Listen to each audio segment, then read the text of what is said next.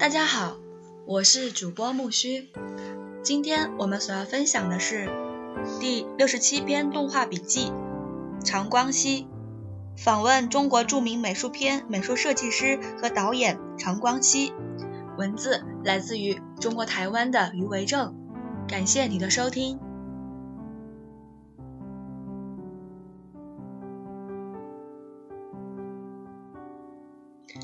被访者简介。常光熙先生是中国著名美术片美术设计师、导演。1962年入上海美术电影制片厂，1986年参加国际动画协会，1987年任上海美厂嗯副厂长。其参与的作品《哪吒闹海》获1979年文化部优秀影片奖，1981年马尼拉国际电影节动画片奖，《鹿林》获1982年金鸡奖百花奖。一九八三年莫斯科国际电影节优秀动画奖，《甲子救路》获一九八七年印度国际儿童电影节最佳短片金像奖。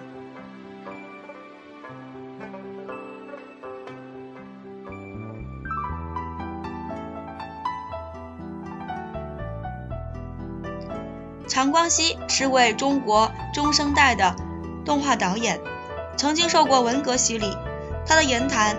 不疾不徐，颇有君子风度。访问中曾提及在文革时期所拍摄的一部动画影片《草原小姐妹》，还特地远赴蒙古取材，在当地生活了一段时间，并将生活体验运用在一部与西德合作的动画影片《奇异的蒙古马》中。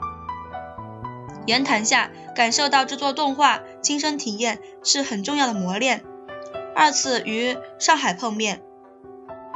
他正在筹拍《宝莲灯》这部大作，满屋子的造型和场景设计颇有国际巨片的架势，他却是一脸苦笑。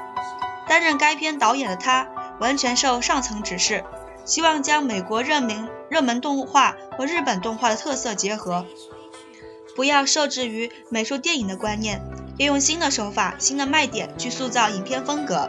因此，他并不太开心。后来耳闻《宝莲灯》一篇在大陆家喻户晓，极为卖座，除了替他感到高兴之外，个人也满意。任何产品本身要具备有商业价值，才有存在的机会，动画也不例外。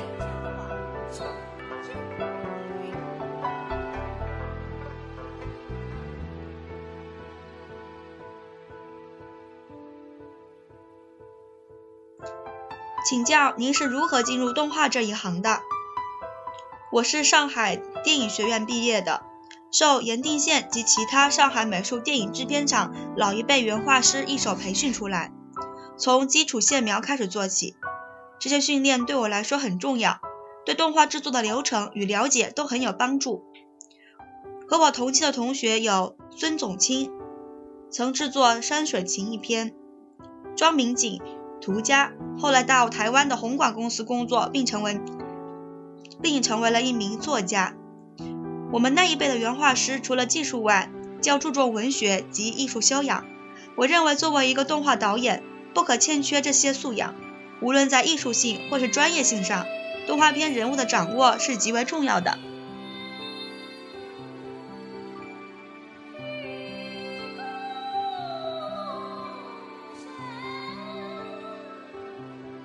您第一次担任原画指导的经验有哪些？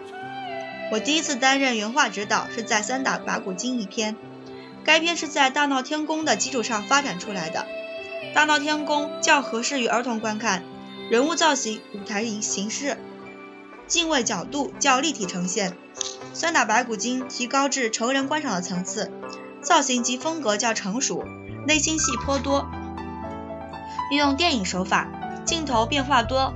整体风格上较具有现代感，片中孙悟空的造型则沿用大闹天宫原造型，嗯，略加了修饰。整部片子节奏加快，剪接手法也较大胆。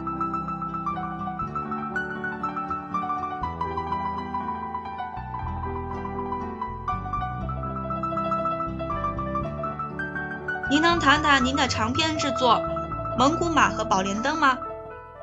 蒙古马是我首次执导的长片，并得到国国外影展的奖项。此片呈现开阔的关外景致，为了表现这种风格，我们特地去关外写生，并主播并捕捉灵感，这一点很重要的。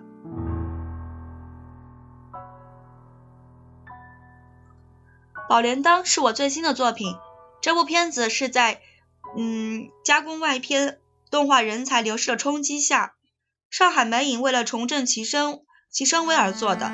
该片在制造和表现手法方面多少受到日本动画的影响，虽然到香港运用电脑科技来制作局部场面效果，但全片还是以三轮录片及转二维方式来制作。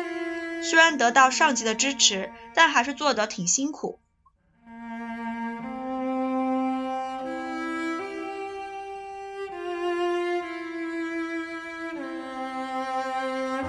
动画片导演应具备什么条件？动画片导演应该还是从动画工业基础做起。如果是原画师出身会更好，较能处理动作、表演及节奏。但视野要广，需涉及。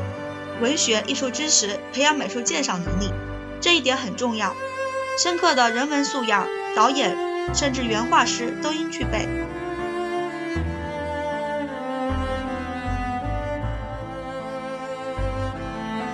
六十七篇动画笔记《长光熙》就分享到这了。下一次我们所要分享的是第六十八篇动画笔记《袁建涛》。访问中国香港动画片《麦兜故事》导演袁建涛，文字来自于中国台湾的余维正。感谢你的收听，我们下期再见，谢谢。